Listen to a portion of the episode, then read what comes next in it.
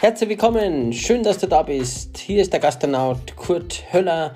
Ich interviewe in meinem Gastro-Talk immer wieder Persönlichkeiten aus der Hotellerie, Gastronomie und aus allen Dienstleistungsbranchen. Es ist total faszinierend, was diese Persönlichkeiten alles zu erzählen haben. Bleib dran, höre rein und wenn es dir gefällt, abonniere meinen Podcast, sag es weiter und schau auf meine Website www.gastronaut.club. Viel Spaß wünsche ich dir und bis gleich.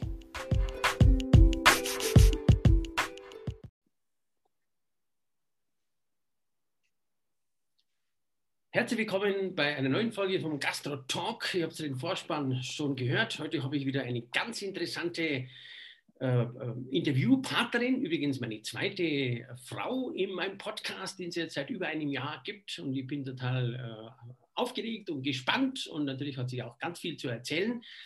Sie wohnt in der Rheinmetropole Düsseldorf, ist dort jedoch nicht geboren. Sie wird uns gleich ein bisschen was äh, erzählen und ich darf ganz recht herzlich begrüßen die Andrea Grutta. Kurti, vielen Dank für die Einladung. Ich freue mich total, dass wir zwei endlich mal wieder miteinander plaudern. Ja, ich finde es auch längst überfällig und ich finde es Ja, auf jeden Fall. Ja, dass wir uns am Montagmorgen hier im September bei so einem schönen Wetter Zeit gefunden haben. Andrea, ich stelle dir mal mhm. ganz kurz vor, ich möchte ein bisschen was erzählen. Die Andrea Grutter, viele kennen sie ja, ist Strategin, Autorin und Keynote-Speakerin und kombiniert dabei Wissenschaft und Lifestyle-Themen mit Praxisnähe aus der modernen Welt. Das ist mir schon mal spannend. Ja. Seit Jahren ist sie etabliert als Trainerin und Speakerin in unterschiedlichen Branchen. Dabei, begleitet sie Unternehmen bei der Transformation in die neue Welt. Sie hat großes Talent und Instinkt zu erkennen, was auf uns zukommt. Also fast wie so eine Art Zukunftsforscherin, obwohl sie das nicht ist. Und versteht genau, wie sich Menschen und Kunden entwickeln und verhalten werden. Andrea unterrichtet auch an der EMBA-Universität in Düsseldorf Trendmanagement hat zwei Bücher verfasst mit dem Hans-Jürgen Hartauer, den wir beide kennen natürlich, über zeitgemäßes Teammanagement und gehört zur Speakers Excellence. Mhm. Ja, das ist ja schon mal hier ja. die Ankündigung einer Bundeskanzlerin. Ja. ja, ganz so wild ist nicht. Aber ich bin halt schon seit ein paar Jahren dabei, wie du auch. Und ich mache das sehr gerne. Und dann kommt halt im Laufe der Jahre schon was dazu. Am Anfang erzähle ich auch immer, wo wir uns den kennengelernt weil viele ja wo kennst denn du jetzt die Andrea her? Wir haben uns äh, kennengelernt und zwar 2014 gab es ja das Gastroformat Pro Mensch. Dort war ich als Speaker ja engagiert. Wir waren in sechs Städten jeweils zwei Tagen und die Andrea war da wirklich mal live dabei, auch in Köln, im Messezentrum Köln haben wir uns kennengelernt im Mai oder Juni 2014. Ja. Also sieben Jahre, wir haben schon siebenjähriges. Ja. Yes, du. Ja, also viele Jahre her. Haben wir ja. ein aus den Augen verloren, immer mal so ein bisschen, aber der Kontakt riss eigentlich nie so richtig ab, mhm. Gott sei Dank. Und jetzt bin ich froh, dass du da bist. Ja, ich auch, du. Vielen, vielen Dank dann. Ja, auch ich habe natürlich beobachtet, was du all die Jahre machst. Die Szene, man kennt sich ja doch und das ist schön, dass sich das alles für uns beide so entwickelt hat in den letzten Jahren. Gell? Ja, ja, ich ja. wenn man ein paar gemeinsame Freunde, wo du als Kunden hast, genau. kommen wir dann noch drauf, genau. Und äh, wir steigen gerne ein, Andrea, und zwar, äh, du bist geboren, wo bist du denn geboren? Du, ich bin in Augsburg geboren Oh. Und äh, bin aber relativ früh geflüchtet, weil äh, und bin mit Anfang 20 nach, nach Düsseldorf, habe dann noch ein paar Abstecher gemacht über New York, habe dort gelebt und habe auch in Florenz eine Zeit lang gelebt. Mhm.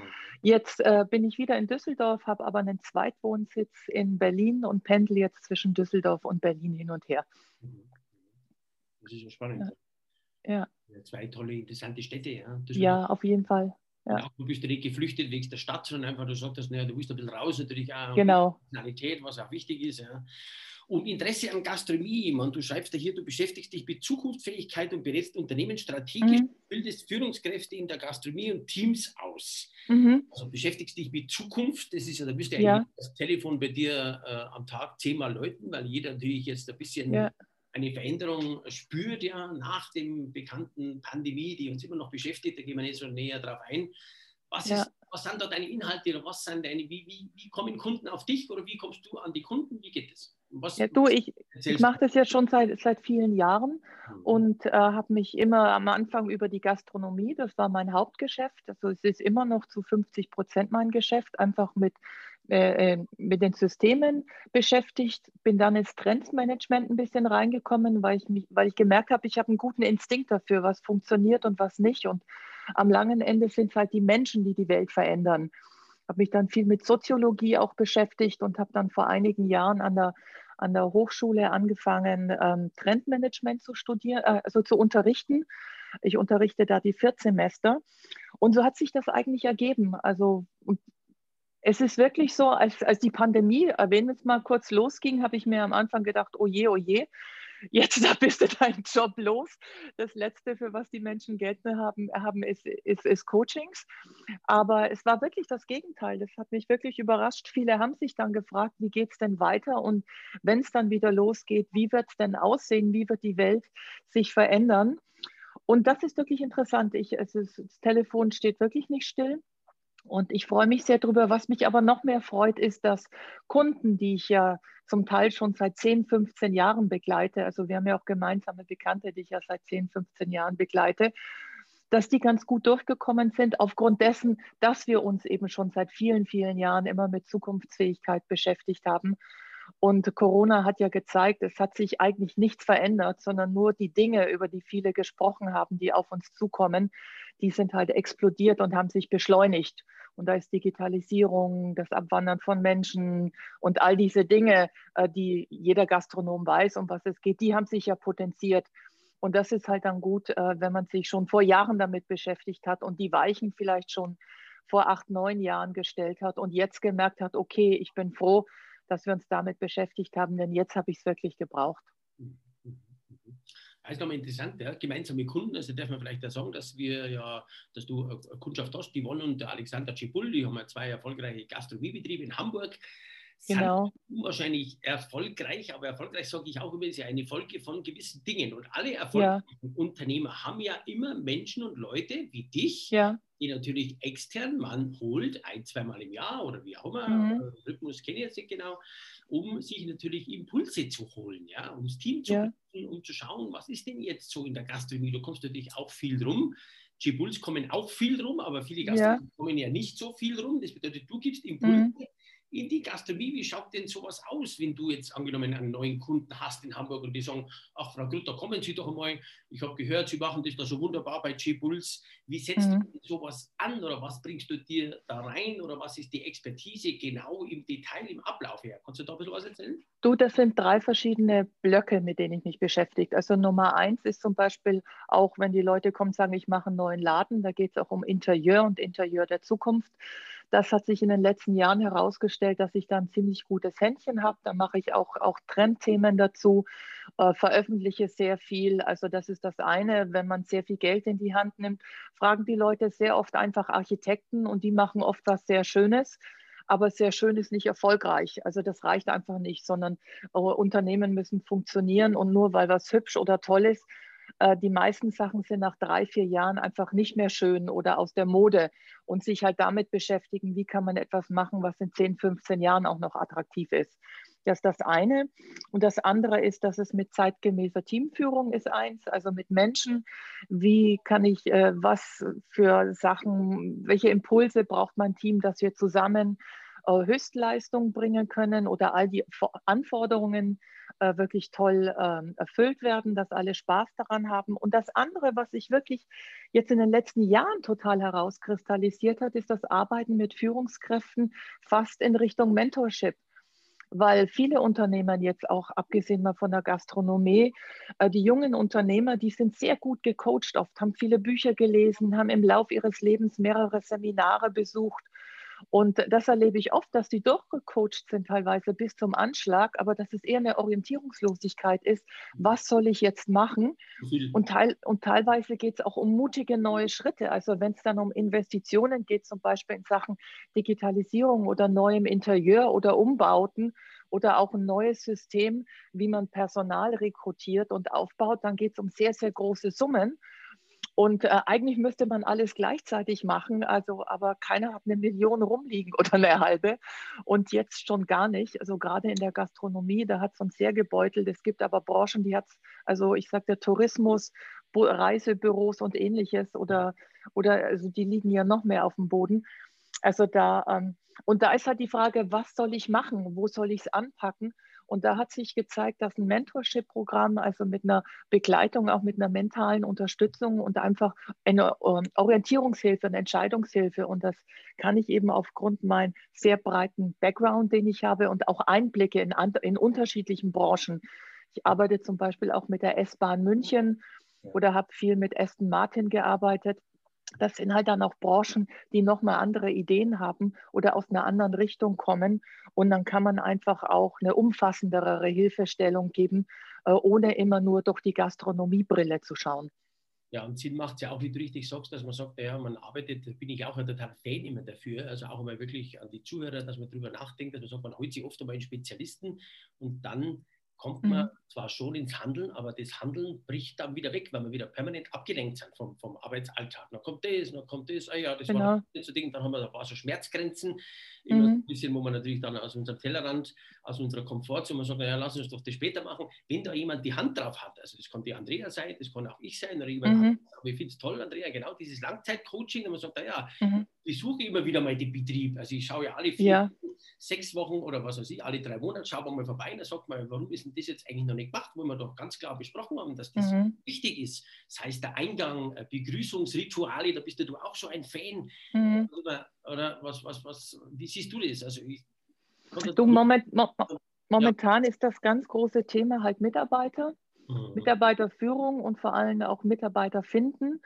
Und ähm, da geht es halt gar nicht so sehr um Klein-Klein, also ein gutes Onboarding, ein gutes Offboarding, das sind für mich mittlerweile schon Basisdienstleistungen. Also wer sich damit nicht die letzten Jahre beschäftigt hat, der, der hat eh riesen, riesengroße Probleme jetzt. Es geht um viel, viel größere Dinge, zum Beispiel, dass wir teilweise die Unternehmen komplett neu strukturieren müssen. Da ist ein Thema wie die Fluid Company und Caring Company also, dass man einfach verstehen muss, dass je nachdem, in welchem Lebenszyklus oder welcher Lebensphase die Mitarbeiter sind, sie eben ganz speziell kommen, um kurz zu bleiben oder um lang, lang zu bleiben. Und man muss halt herauszufinden, äh, arbeite ich mit Mitarbeitern, die kurz bleiben und dann muss ich dementsprechend die Systeme bauen. Und kurz ist einfach zwischen 1,5, 3, vielleicht vier Jahre, dann gehen die aber wieder. Und das ist völlig normal für junge Menschen. Und dann gibt es aber auch Mitarbeiter, meistens dann, wenn sie Kinder haben, wo sie sagen, du 18 Jahre ist die Schule jetzt ich muss sesshaft sein. Und die haben aber wieder völlig andere Bedürfnisse und völlig andere Dinge, die sie auch halten. Und es hat nichts mit Dienstwagen, Mittagessen oder, oder ein Bahnticket äh, zu, zu tun, die man die, den man denen gibt. Und da muss man halt seine Systeme komplett neu ausrichten und entscheiden, also welches Art von Unternehmen bin ich langfristig und dann geht es einfach um Investierungen und auch um komplett neues Wording und um eine komplett neue Wirkung nach außen.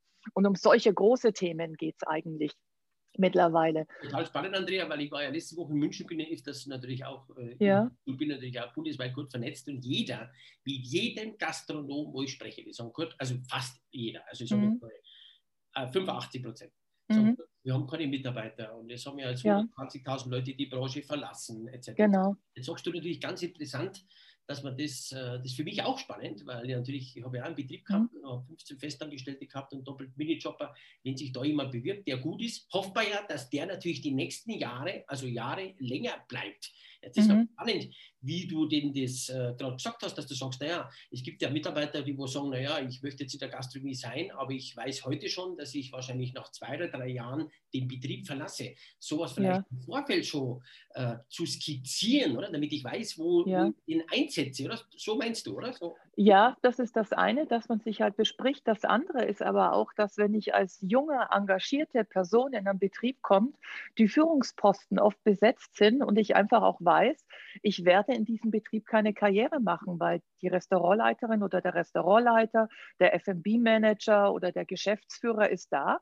Die sind schon seit 18 Jahren da und die werden die nächsten Jahre auch bleiben. Also macht es für gerade für sehr, sehr gute Menschen überhaupt keinen Sinn oder sehr engagierte Menschen gar keinen Sinn, länger in einem Betrieb zu bleiben.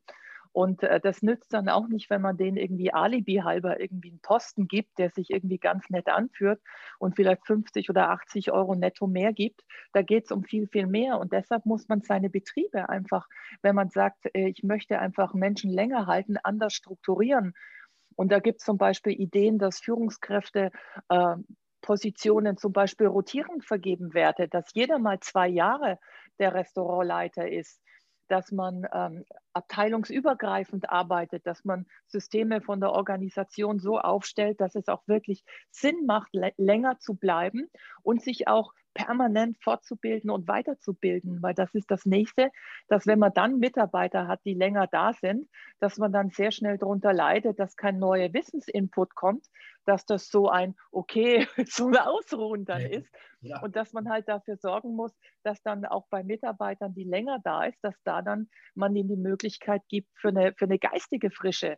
Und da muss man eben als Unternehmer die Betriebe völlig neu organisieren und das ist halt wirklich völlig jenseits von, von Themen wie, wie FB und, und, und Stundenein, ein, äh, Stundenplan und Einsatzplan. Ja, ja, das finde ich ja total ja. Die, die, die, neue Welt, das tust du ja bei Kunden, ich bin ja auf deiner Homepage, ja, Nobelhart und Schmutzig hier, Coach, mhm. Briefing hier in Berlin, wo jeder kennt. Dann beschäftigst du auch mit Einzelhandel, ja, so Mode, ja. dein, dein Lieblingsthema, Bäckereien. Ich bin ja total genau. immer von ja. rein. Wir haben ja, ja, wir sind ja noch gesegnet in Bayern, Gott sei Dank. Mhm. Ich merke auch immer, dass es natürlich wieder Bäckereien gibt, die wo dann sagen, die wo ihre Qualität nicht ähm, richtig mhm. verkaufen. Und, und äh, es gibt ein Beispiel hier in Großweil, das darf ich ja sagen, der, der Ludel Stefan, der macht das toll. Der macht zum Beispiel auch so ganz tolle, was zu Croissants und natürlich auch mit mhm. Füllung. Und, aber die mhm. Füllung tut der selber, also machen nicht irgendwas gekauftes, wo dann eingespritzt wird. Ja. Stefan, warum weiß denn das keiner? Das soll ja oder wie siehst du das? Sowas ja, ja. transportieren auch, was? Die Qualität, dann kann auch so ein Teil einmal 20 Cent teurer sein. Weil ja. ich möchte ja den Unterschied ja auch äh, spüren, natürlich im Geschmack, aber der muss sich natürlich auch preislich äh, widerlegen im, im, Vergleich zu Etiketten, wo ich auf den Knopf drücke und dann mein, mein gefülltes Croissant irgendwo kriege, das sicherlich ja. halbwegs schmeckt, aber halt nicht das, das, das Bäckerhandwerk unterstützt in dem Sinne. Ja. Ja, das ist ein sehr schwieriges, schwieriges Business-Bäcker-Handwerk geworden. Und die meisten trauen sich einfach nicht, nicht teurer zu werden. Und wenn man eine gewisse Qualität hat, und du hast ja den Billy von Nobelhart und Schmutzig erwähnt, der ja schon vor Jahren gesagt hat, wenn man lokal ähm, mit lokalen Produkten arbeitet und die Leute wirklich ordentlich bezahlt, dann kostet es halt auch etwas. Aber man muss es halt wirklich kommunizieren. Und da ist Social Media einfach ein wichtiges Element. Also glaube, bei Corona haben wir es gemerkt, dass die Unternehmen, die nicht eine sehr gute Social-Media-Arbeit gemacht haben, einfach weg waren und den Kontakt zu ihren Kunden verloren haben.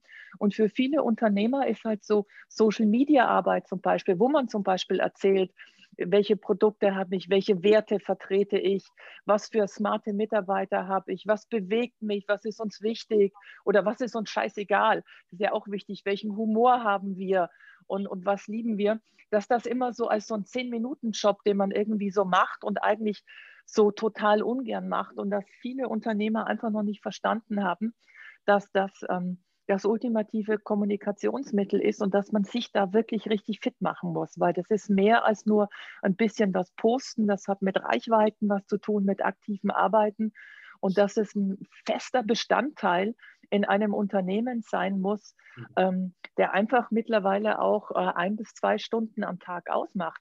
Und da haben viele oder einige noch nicht verstanden, wie viel Aufmerksamkeit dieses Thema braucht.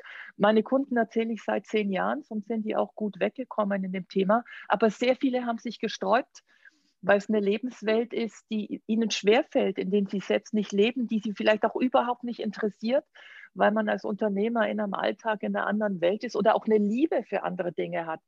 Also ich habe auch eine Liebe für Bücher, verstehe aber trotzdem, wie Social Media funktioniert. Ja. Und da muss man sich halt wirklich äh, Kompetenz äh, drauf schaffen. Ja.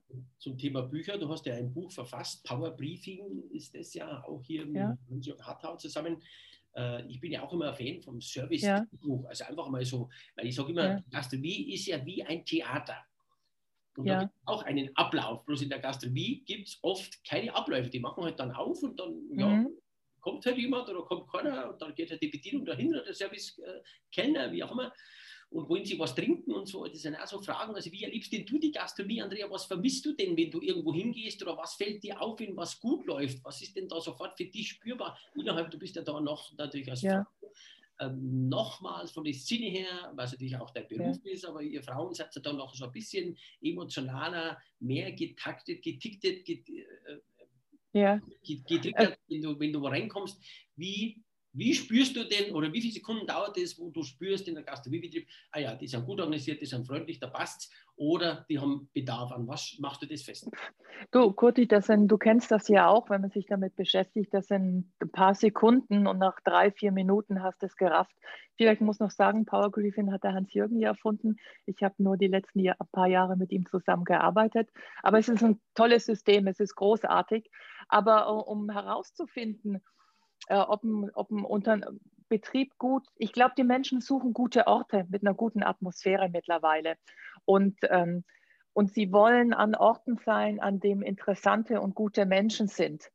Und das hat was mit, äh, sind die Menschen open-minded? Ist es ein Ort, wo Wertschätzung passiert? Und Abläufe, ja, die müssen auf der einen Seite wirklich gut, viel, viel besser strukturiert sein. Und da muss man strikter und besser organisiert sein, als die meisten denken.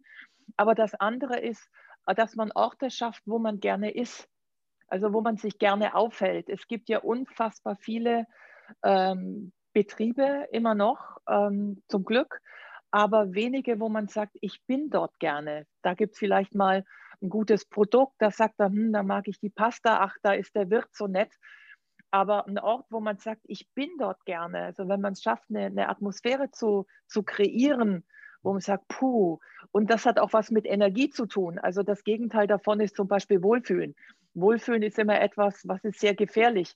Das hat gerne mal was mit einer Unterspannung zu tun, sondern ein energiegeladener Ort, wo interessante Menschen sind, der mich inspiriert, wo ich energetisch aufgeladen rausgehe. Das zu kreieren ist viel, viel schlimmer, ja. äh, viel, viel, viel, viel komplizierter, ähm, aber kein Hexenwerk. Schön, was du sagst, energiegeladen rausgeht, das finde ich toll. Ja. Ja. Ist eine Begegnung mit Menschen und so. Wenn du mit Menschen triffst und danach gehst du aus dem Land, sollst du danach eine bessere Energie haben wie davor. Und so ist es auch im Restaurant. Ja. Das ist, das ist ja. spannend. Ja. Und so Restaurants, die eine gute Energie haben, das ist das Brenners ja. in München, äh, viele Wirtshäuser, äh, Pschorl oder sonst, gibt es ja etliche. Ja. In München, die können gar nicht alle aufzählen oder, oder ja. das Nobelhaut, das Schmutzig auch dazu, natürlich auch die Wonschi Bull, der Söldringhof, unser ja. gemeinsamer Freund Jan Philipp Berner, bei dem ich beim Essen war, die haben einfach eine gute Energie. Und wenn die Energie ja. stimmt, dann kommt ja auch die Zustimmung des Gastes. Ja. Ja. Wie, die arbeiten auch hart. Genau, aber wie schaffe ich denn das? Ja, vielleicht nochmal da genommen, ich, ich habe nochmal ein bisschen nach, Andrea, was einfach ja. dass die Menschen ja zuhören und sagen, naja gut, du redest dir leicht und die Andrea, ja gut, ich mache das seit Jahren, aber wie kann jetzt ich als, als Gastronomiebetrieb in, in, in, in mhm. Niederbayern, wo ich sage, naja, ich bin ja so eingebunden in mein ganzes Ding, was kann ich denn jetzt im Detail wirklich verändern. Natürlich kann man uns beide buchen, dich wie mich und so weiter, aber was kann ich denn jetzt im Kleinen schon vielleicht sogar umsetzen, wenn ich das den Podcast zu Ende gehört habe, wo ich sage, ach, das war jetzt toll, die Andrea Brutter und der Kurt, die haben ja da interessant gesprochen und da habe ich jetzt ein, zwei Tipps für dein Betrieb. Gibt es da schon irgendwas, wo du sagst, naja, so vorweg? Oh, ich ich würde sagen, so klein, klein ist es nicht. Also mhm. so mal schnell irgendwie was Gutes kochen oder mal einen netten Mitarbeiter zu haben und zu denen freundlich zu sein, das ist es nicht. Man muss verstehen, dass es wirklich eine komplexe Aufgabe ist und dass es auf der einen Seite muss es eine inspirierende Umgebung sein, also im Sinne von es sieht interessant aus. Äh, und das muss halt, ich finde es sehr schade, dass viele Betriebe neu aufmachen und ich reingehe und denke, ich habe alles schon gesehen oder das ist zusammengesetzt aus fünf Betrieben, die ich kenne. Das ist das eine. Das also das ist toll. Das ist jetzt mal eine schöne, eine schöne Kernaussage. Da geht es mir ja, ähnlich. Das ist toll. Also du, ich gehe rein und denke, ich habe alles schon gesehen. Und vor was viele Angst haben, ist zum Beispiel zu irritieren. Weißt du, die laden ihre Freunde ein und ihre Bekannte und dann sagen die, Mai ist es schön. Mai ist es schön. Aber was sie nicht wollen, ist irritieren oder verstören. Und schön ist wirklich vorbei. Weißt du, was schön ist, kann wirklich jeder machen aber eine Umgebung so zu kreieren, dass es sich, oh, wow, was ist denn das? Das ist ja interessant. Weißt du, als vor Jahren die ersten Gastronome da ihre, äh, die Sand aufgeschüttet haben, Liegestühle rein und Schaukeln irgendwo rein, dann haben viele gesagt, boah, da will doch keiner essen. Mittlerweile ist der älteste Hut, den man machen kann. Also wenn man heute noch Betriebe aufmacht, wo man denkt, wenn ein bisschen Sand reinschüttest und Liegestühle, dann ist es. Also das ist das eine. Also es muss wirklich hoch inspirierend sein und du bist da im, im Wettbewerb mit der ganzen Welt. Das andere ist, dass man Menschen haben sollte, die sich wohlfühlen und die es wirklich gerne machen. Und da musst du denen auf der einen Seite sehr sichere Systeme geben. Da ist so ein so eine Service-Drehbuch oder eine Service-ID natürlich großartig. Dann Rituale, wo sie sich einfach weiterbilden können und ausbilden jeden Tag. Und einfach auch Menschen zu erkennen. Also es geht ja, wann bringt ein Mensch Höchstleistung? Immer dann, wenn er sich gut entfalten kann. Und die Gastronomen oder Gastronominnen haben in den letzten Jahren oft, waren darauf fokussiert, dafür so nett zu ihren Mitarbeitern zu sein, dass sie am Ende die Leistung bekommen, die sie erwarten, dass die Mitarbeiter das machen, damit die Gastronomen ihre Vision von guten Betrieb oder von erfolgreich umsetzen können. Und das haben die Menschen durchschaut. Mhm. Also viele Mitarbeiterinnen und Mitarbeiter haben keine Lust mehr, nur Erfüllungsgehilfe für die Vision eines einzelnen Gastronoms zu sein, der sich am Ende irgendwo eine Finke auf Mallorca kauft. Ja, jetzt sagst du das. Genau. Das genau. Ist, genau, der genau. Gastronom kauft sich jedes Jahr ein neues Auto und der, der Mitarbeiter genau. XY, der einen guten Job macht, möchte zwei Euro mehr Gehalt und sagt, das geht nicht. Passt nicht mehr zusammen, ist moralisch nicht vertretbar. Geht, geht überhaupt nicht mehr. Und äh, wenn mir auch damals, als der Mindestlohn ein, ein, eingeführt worden ist und wenn mir einer sagt, wenn er, wenn er der Putzfrau oder ein Spüler den Mindestlohn zahlen muss und dann gehe ich daran kaputt, dann ist vorher schon, schon, schon vieles schief gelaufen. Es gibt eben genügend Beispiele, wo man weiß, es ist anders. Neu ist jetzt, Kurti, dass die Leute in ihrer Ganzheit verstanden werden wollen und das ist auf der einen, was man immer sage, über Purpose, dass man also sinnhaft arbeiten muss. Und da muss man aufpassen, dass man die Leute nicht verarscht. Also dieses, ähm, wir sind alle gut gecoacht und Gastronomen wissen, dass Menschen ähm, immer einen Sinn haben wollen und dass sie verstehen wollen, für was sie arbeiten. Aber das hat nichts damit zu tun, dass ich ein paar Bioprodukte habe und, und, und dass ich vielleicht ähm, eine tolle, schöne Umgebung. Ja, ein tolles Besteck, also, tolle Gläser und was ist hier. Ja, also das, ist, das interessiert die Mitarbeiter überhaupt nicht. Am Ende geht es darum, bin ich nach zwei Jahren, welche, welche ähm, welche Fortbildungen habe ich erlebt, was kann ich damit machen, wie ist mit mir gearbeitet worden, wo konnte ich menschlich mich weiterentwickeln, ähm, welche Skills habe ich mitbekommen, wie passt das in meine Work-Life-Balance.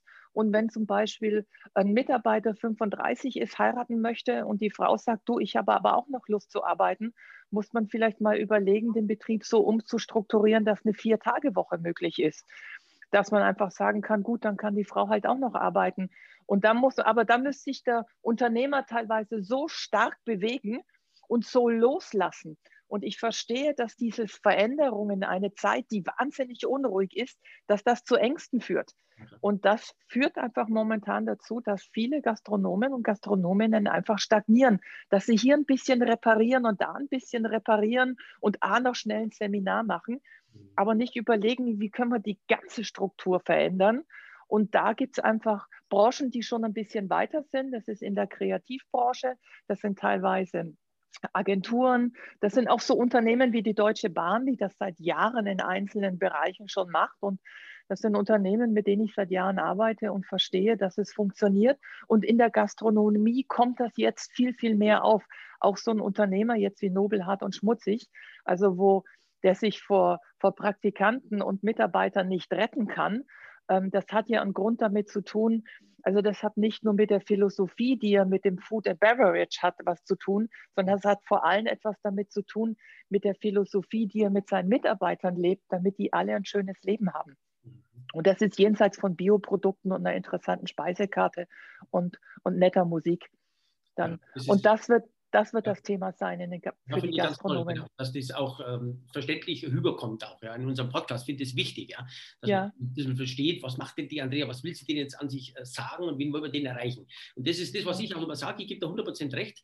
Andrea ist auch für mich immer wieder herausfordernd gewesen beim Betrieb und so weiter, weil ich sage, ja, wenn ich jetzt, man, in Düsseldorf gibt es ja auch natürlich die und die Neueröffnung. München macht immer wieder ein neues Restaurant. Ja wenn ich da jetzt hingehe, weil du sagst, da ist jetzt gut, da kann man hingehen, äh, da ist nett und so weiter, mhm. da ist, musst unbedingt anschauen und so, dann gehe ich ja davon aus, dass das Essen dort schmeckt.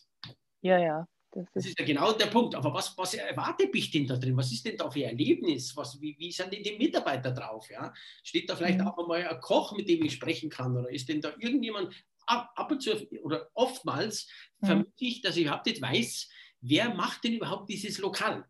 Wer ist ja. denn der Pächter? Da steht überhaupt nichts dort. Ja? Ich habe hier ein kurzes Beispiel von letzter Woche von der Speisekarte vom was habe ich denn? Augustiner Klosterwirt hier, Speisen und Getränke. Das ist ja eigentlich unüblich, dass mhm. ein Foto vom Wirt hier, der Gregor Lemke ist ja der Sprecher der Innenstadtwirte, mhm. ist hier abgebildet und erzählt seine Philosophie. Ja, das ist doch schon mal, das hat doch schon mal was. Da fühle ich mich doch schon mal irgendwie so heimelig und geborgen mhm. und so. Das ist doch genau das, Das ist das, was du ja. auch hast. Ja, also die Philosophie muss halt auch gelebt werden.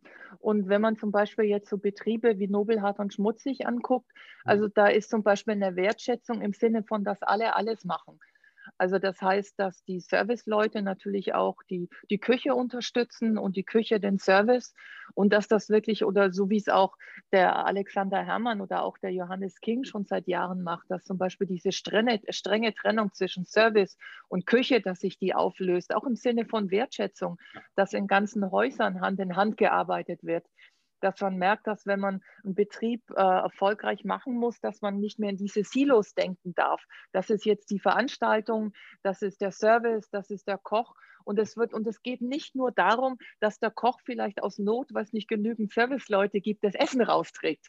Also das ist ähm, ja etwas, was auch viele machen, dass also die Servicekräfte, der Koch mittlerweile mitkellnert, äh, werden immer mehr machen müssen, weil, weil im Service ist es so dünn, sondern das ist eine generelle auch, ein, dass die Abteilungen sich einfach auch vermischen weil man sagt, also wir machen zusammen einen Betrieb und wenn ich jetzt die Leute nur in einzelne Abteilungen ein, einteile, dann fehlt mir vielleicht mal in einer Abteilung etwas und momentan ist es ein Service ohne Ende mhm. und ähm, dann fährt so ein Betrieb gegen die Wand, nur weil die anderen vielleicht, vielleicht hätten sie es auch gerne gemacht.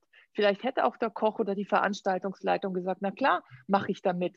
Aber man hat diese Gespräche nicht geführt. Ja. Man hat ein Team nicht mhm. gemeinsam darauf also, eingeschworen abgeholt. und äh, nicht, nicht abgeholt. Und wie gesagt, wenn man nur Erfüllungsgehilfe ist für die Vision eines Gastronomen, ähm, dann reicht es halt nicht. Und was auch nicht funktioniert, ist, dass ähm, wenn, was ist ein, ein, erfolgreicher Gastronom? Da geht schon mal los. Wenn du eine, eine coole, ein cooler Laden hast, dann wirst du sehr schnell dazu gedrängt, noch einen zweiten, dritten Betrieb aufzumachen. Dann sollst du ein Buch schreiben, dann sollst du in Fernsehsendungen gehen, dann sollst du dies oder das machen. Aber die kümmern sich um alles, aber nicht um die Menschen, die dafür sorgen, dass du das alles machen kannst. Und wenn man dann Alibi halber, wenn man einen Preis bekommt, einfach sagt, ja, das alles kann ich, ohne mein Team hätte ich das ja nicht machen können aber das Team kommt auf dem Zahnfleisch daher. Und äh, das Team muss sich eigentlich nur anpassen daran, dass der Unternehmer äh, vorne die Rampensau spielt. Das sind die Betriebe, da fliegt es dir dann um die Ohren. Und ob ein wirkliches Wir ist und ein Miteinander, das spürst du, wenn du den ersten Schritt in den Laden reingehst oder ob es eine Alibi-Funktion hat. Und da muss man einfach, das ist aber ähm, etwas, das Ego zurücknehmen und vielleicht ähm, zu verstehen, dass wenn wir jetzt nicht daran arbeiten, gemeinsam erfolgreich zu sein, werde ich als Unternehmer vielleicht in zwei, drei Jahren nicht mehr erfolgreich sein. Dann nützt mir meine, meine dritte Finca oder meine fünfte Eigentumswohnung oder mein zweiter schneller Luxuskarosserie überhaupt nichts, dass man das einfach versteht. Ja, ja. Die Leute wandern einfach ab.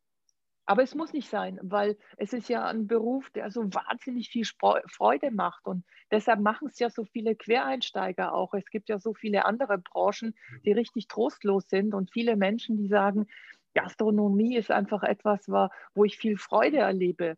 Und ähm, sich mit Menschen beschäftigen, das ist, äh, das ist wichtig. Das ist ja. Du hast ja im Vorgespräch mit mir ein tolles Vorgespräch geführt, äh, letzte Woche, äh, lieber mhm. Andrea, äh, möchte ich ein Thema aufgreifen und zwar kriege ich Gänsehaut. Äh, laut Umfragen der Brand 1 mhm. und werden 72 Prozent der Menschen nicht mehr so weitermachen wie vorher. Das muss ja. wie, also wie vorher meinst du vor Corona ist ein Beschleuniger. Ganz genau, ja. Eine Rakete für unsere Gesellschaft. Wir haben viele positive Dinge daraus. Wie begründest du das? 72, du hast das sicherlich gelesen, 72 Prozent ja. Ziel, das sind über zwei Drittel, also das ist ja schon irre, ja. Ja, das ist irre. Und es hat, ähm, glaube ich, dass wir, man, wie war denn das Jahr 2019 in der Gastronomie? Ich meine, das war ein goldenes Jahr. Also du konntest ja aufmachen, was du wolltest. Du musst ja ein Riesentrottel sein, wenn du da nicht erfolgreich gewesen bist. Mhm. Und ähm, dann kam halt dieser Knall.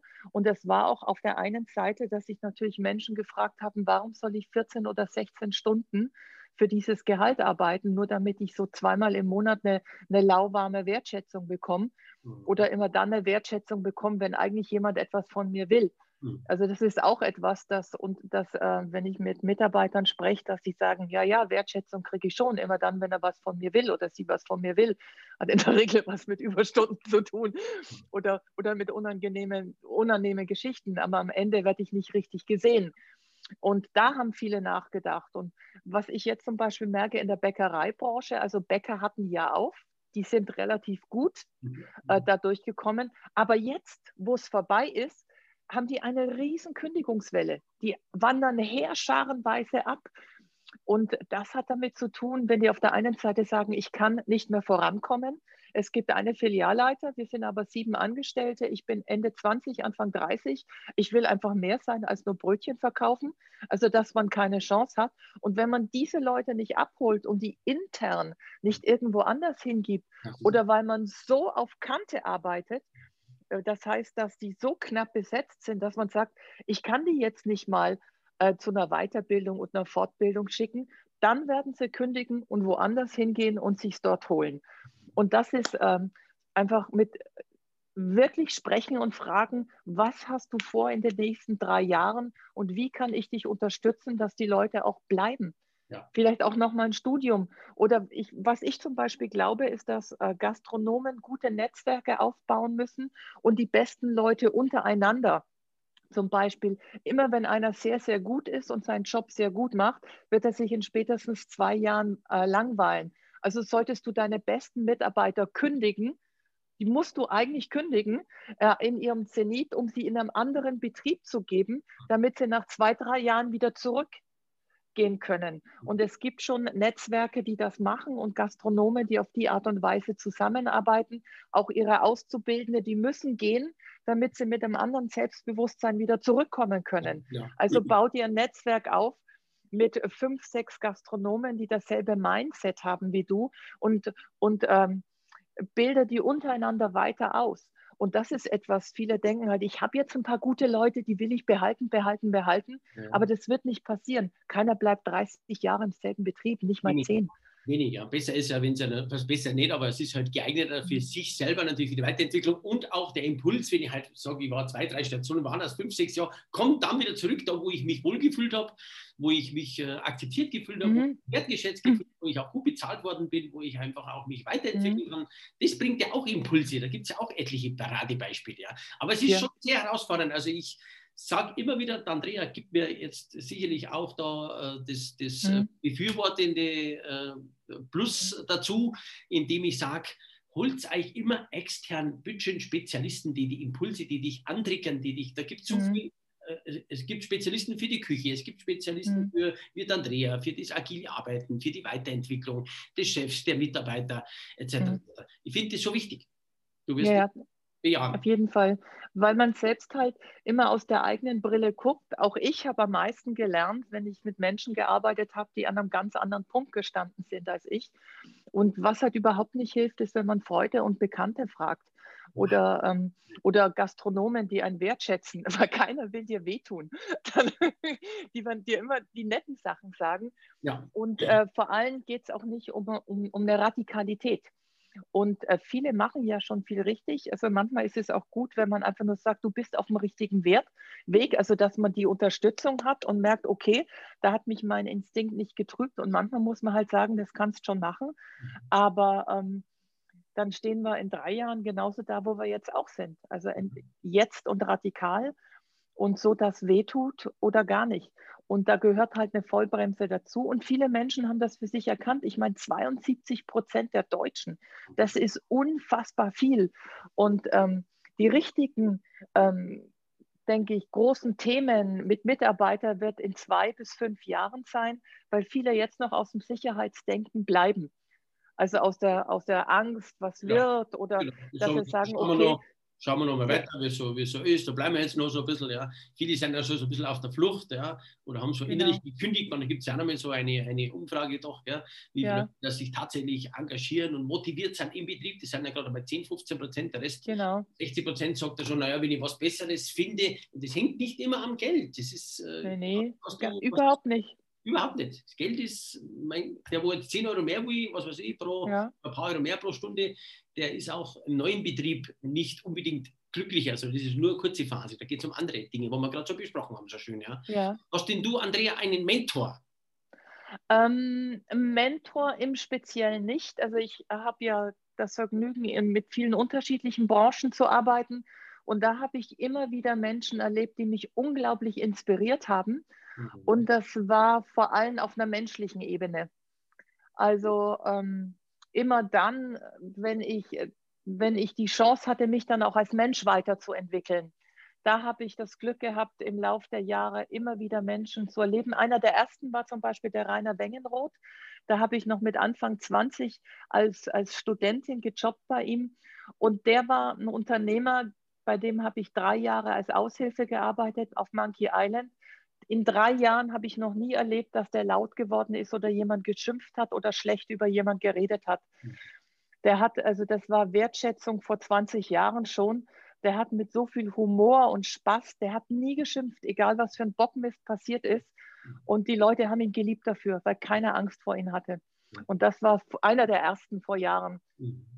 Und dann gibt es ja. Gefühle, wenn der Chef kommt, da zucken alle ein bisschen zusammen. Gell? Das hat sich zwar ja, ein bisschen verändert, aber es gibt immer noch so die hierarchische ja, äh, Betriebsführung. Ja. genau. Ja, oder der Wettbewerb zu zeigen, guck mal, wer ist der Geiste. Also es gibt ja auch, auch, auch so dieses, dass jetzt, jetzt darum geht, wer, wer ist der coolste Hecht im Raum.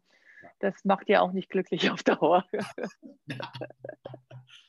Deine Hobbys, Andrea, sind Ah, du, ich bewege mich gern. Ich habe vor fünf Jahren mit Ballett angefangen.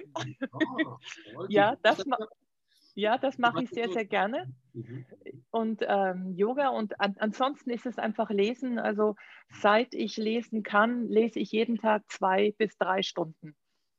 Seit ich lesen kann, das mache ich. Und äh, das ist etwas, was mir, mhm. wenn ich das nicht kann, geht es mir nicht gut. Also das ist etwas, das brauche ich wirklich. Das mache ich bis drei Stunden ist ja schon mal toll. Ich gebe vielleicht weiter an die Podcast-Zuhörer. Man soll, also zwei, drei Stunden ist herausfordernd, finde ich toll. Da liest du ja du äh, fünf Bücher im Monat, oder? Ah, mehr, mehr, mehr, mehr. Ja, ja. ja, ja, toll. Also, äh, um den Druck ein bisschen rauszunehmen, finde ich toll, Andrea, ganz große Anerkennung schaffe ich nicht, aber ich lese am Tag 20 bis 30 Seiten.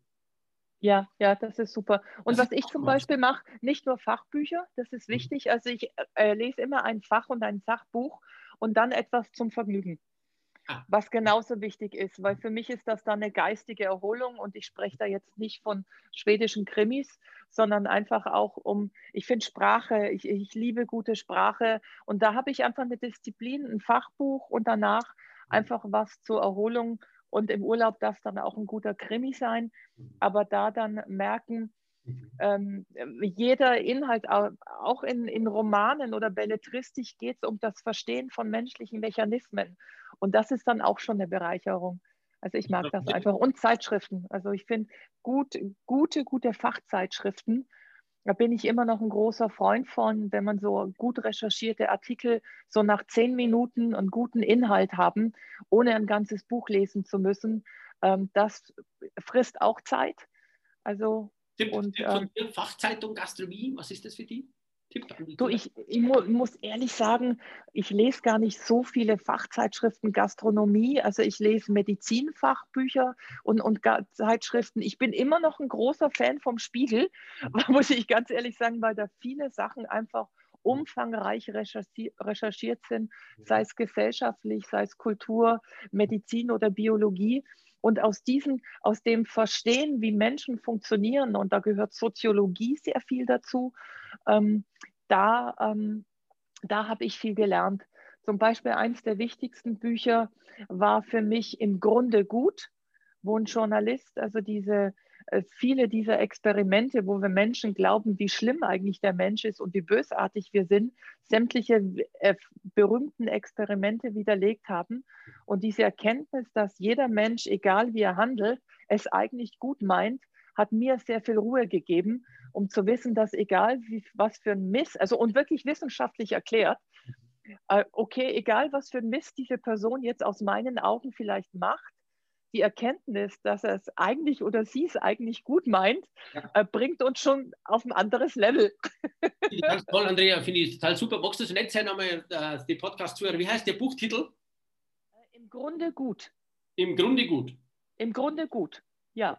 Und das war auch, für das Spiegel Bestsellerliste und es hat ein holländischer Journalist geschrieben.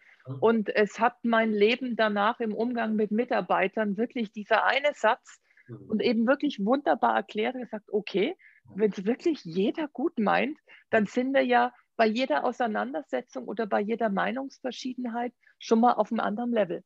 Ja. Weil es ist nicht Dummheit und es ist nicht Bösartigkeit. Ja, es meint jemand gut. Und ähm, auch, ja, ja, genau. Vom Kern ja. die Menschen ja gut Menschen. Es ist tatsächlich so. Also das, ja. das erkennt man. Ja, aber da hat es mir halt geholfen, dass es nicht nur eine philosophische Behauptung ist, sondern ich bin immer gerne, der Zahlen und Fakten hat. Und wenn das eine wissenschaftliche Erkenntnis ist, dann tue ich mir halt leichter. Also spirituell habe ich es eh geglaubt, aber wenn man es dann noch untermauert bekommt, sage ich, okay, ja. so einfach ist es. Und das lebst du auch. Ja. Meine neue Lebensphilosophie seit ein paar Monaten ist ja, ich lebe Leichtigkeit. Das ist ja auch nochmal interessant für die Zuhörer, weil man oft ja. das Leben oft so kompliziert sehen und da ist da was und dann sagen, es ist ja gar nicht so schwer, wie wir immer meinen und vielleicht ja. hilft das Buch auch da unterstützen doch dazu ja. oder, oder, oder, hauptsächlich das Buch vielleicht als Empfehlung. Ja.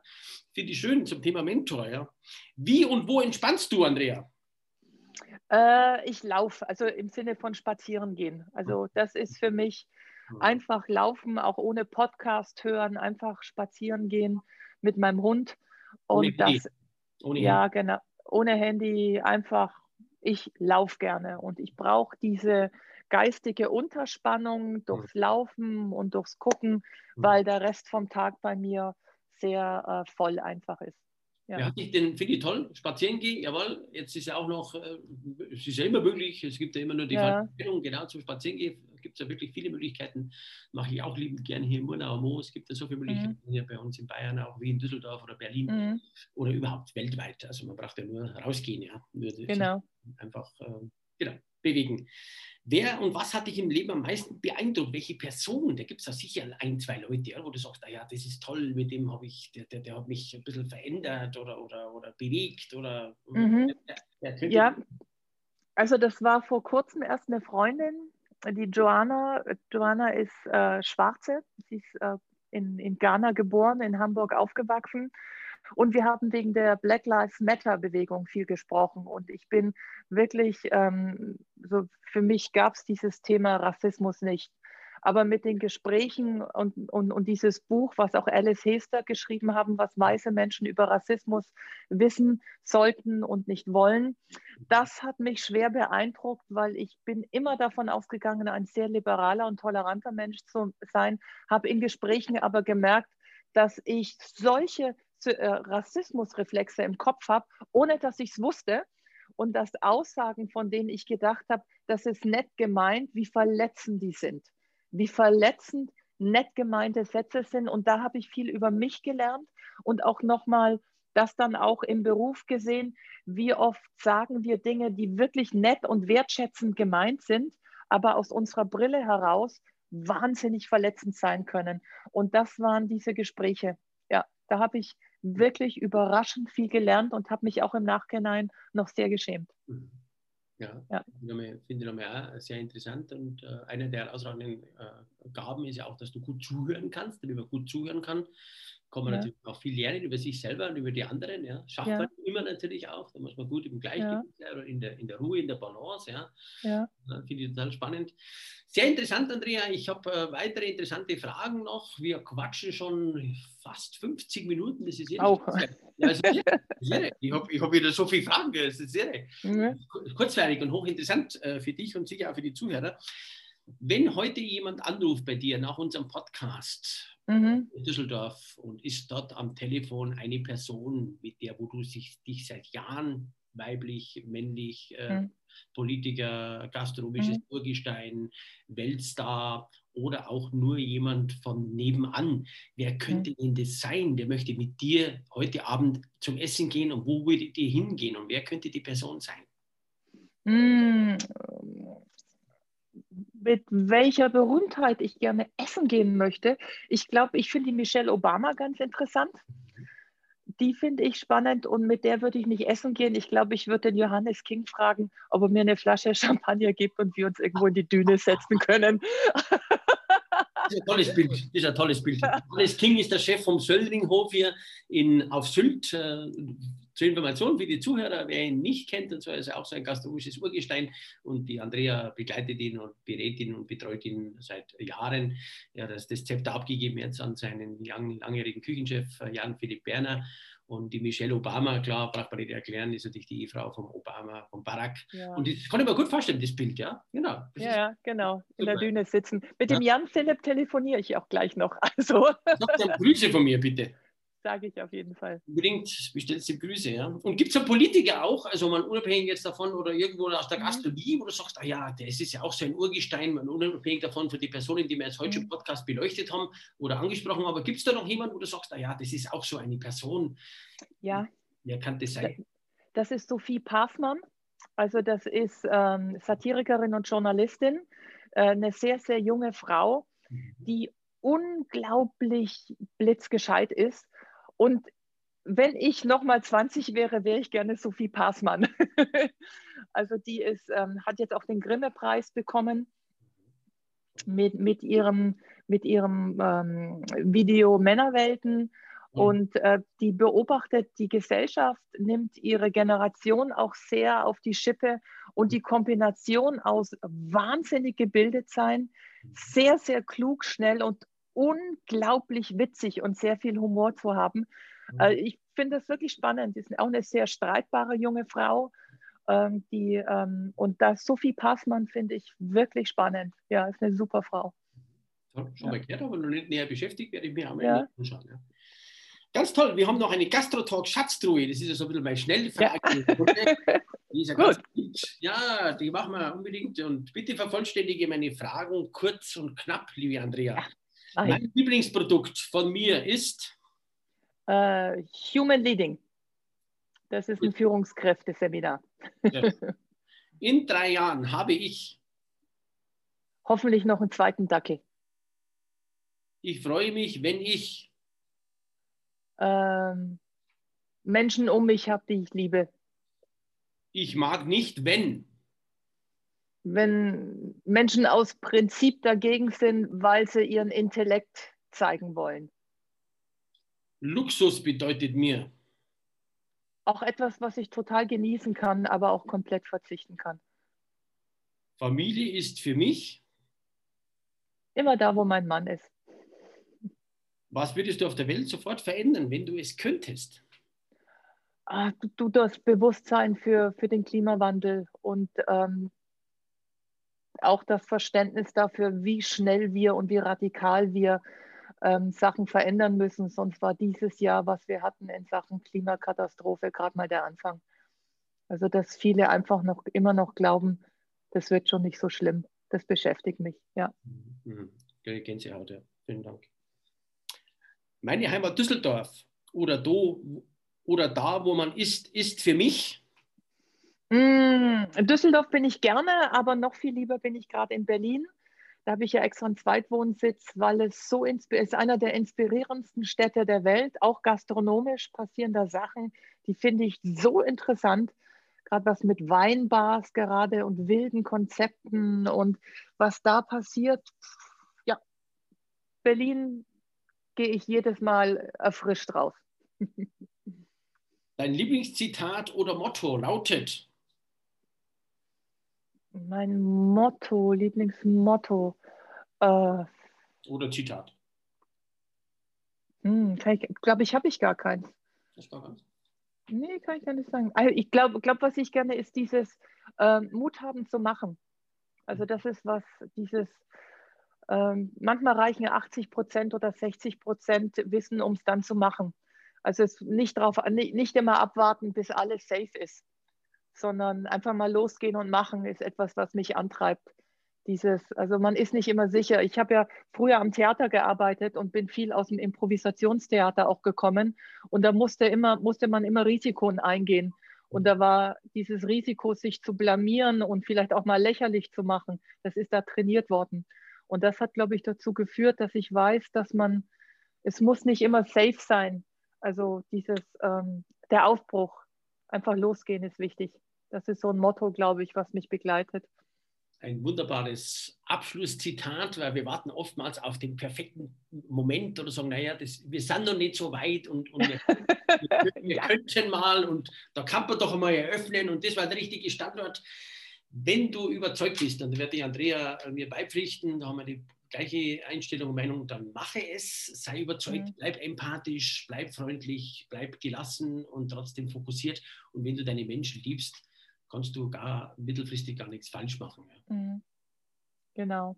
Ich bedanke mich recht herzlich, liebe Andreas. War kurzweilig, wir haben jetzt eine Stunde gesprochen und äh, ich freue mich auf ein baldiges Wiedersehen, äh, ja. äh, persönlich, wo immer das sein wird äh, und bedanke mich für deine wertschätzende Zeit, äh, die wir natürlich jetzt hier optimal, glaube ich, genutzt haben und mal auf eine ja. andere Art und Weise über den Gastro Talk Podcast äh, die Zuhörer zu inspirieren. Das ist wichtig, ja. Und ihr Frauen, ihr habt ja wirklich auch eine Menge zu sagen, auch in der Gastronomie. Du hast da eine liebevolle Art.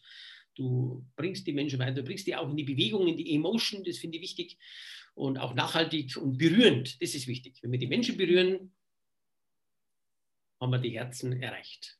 Vielen Dank. Ja, vielen Dank. Mir hat sehr viel Spaß gemacht, Kurti. Es war schön, mal wieder nach so langer Zeit mit dir zu plaudern, sich auszutauschen. Danke für die schöne Stunde. Fand ich auch. Wunderbar. Herzlichen Dank. Ganz liebe Grüße.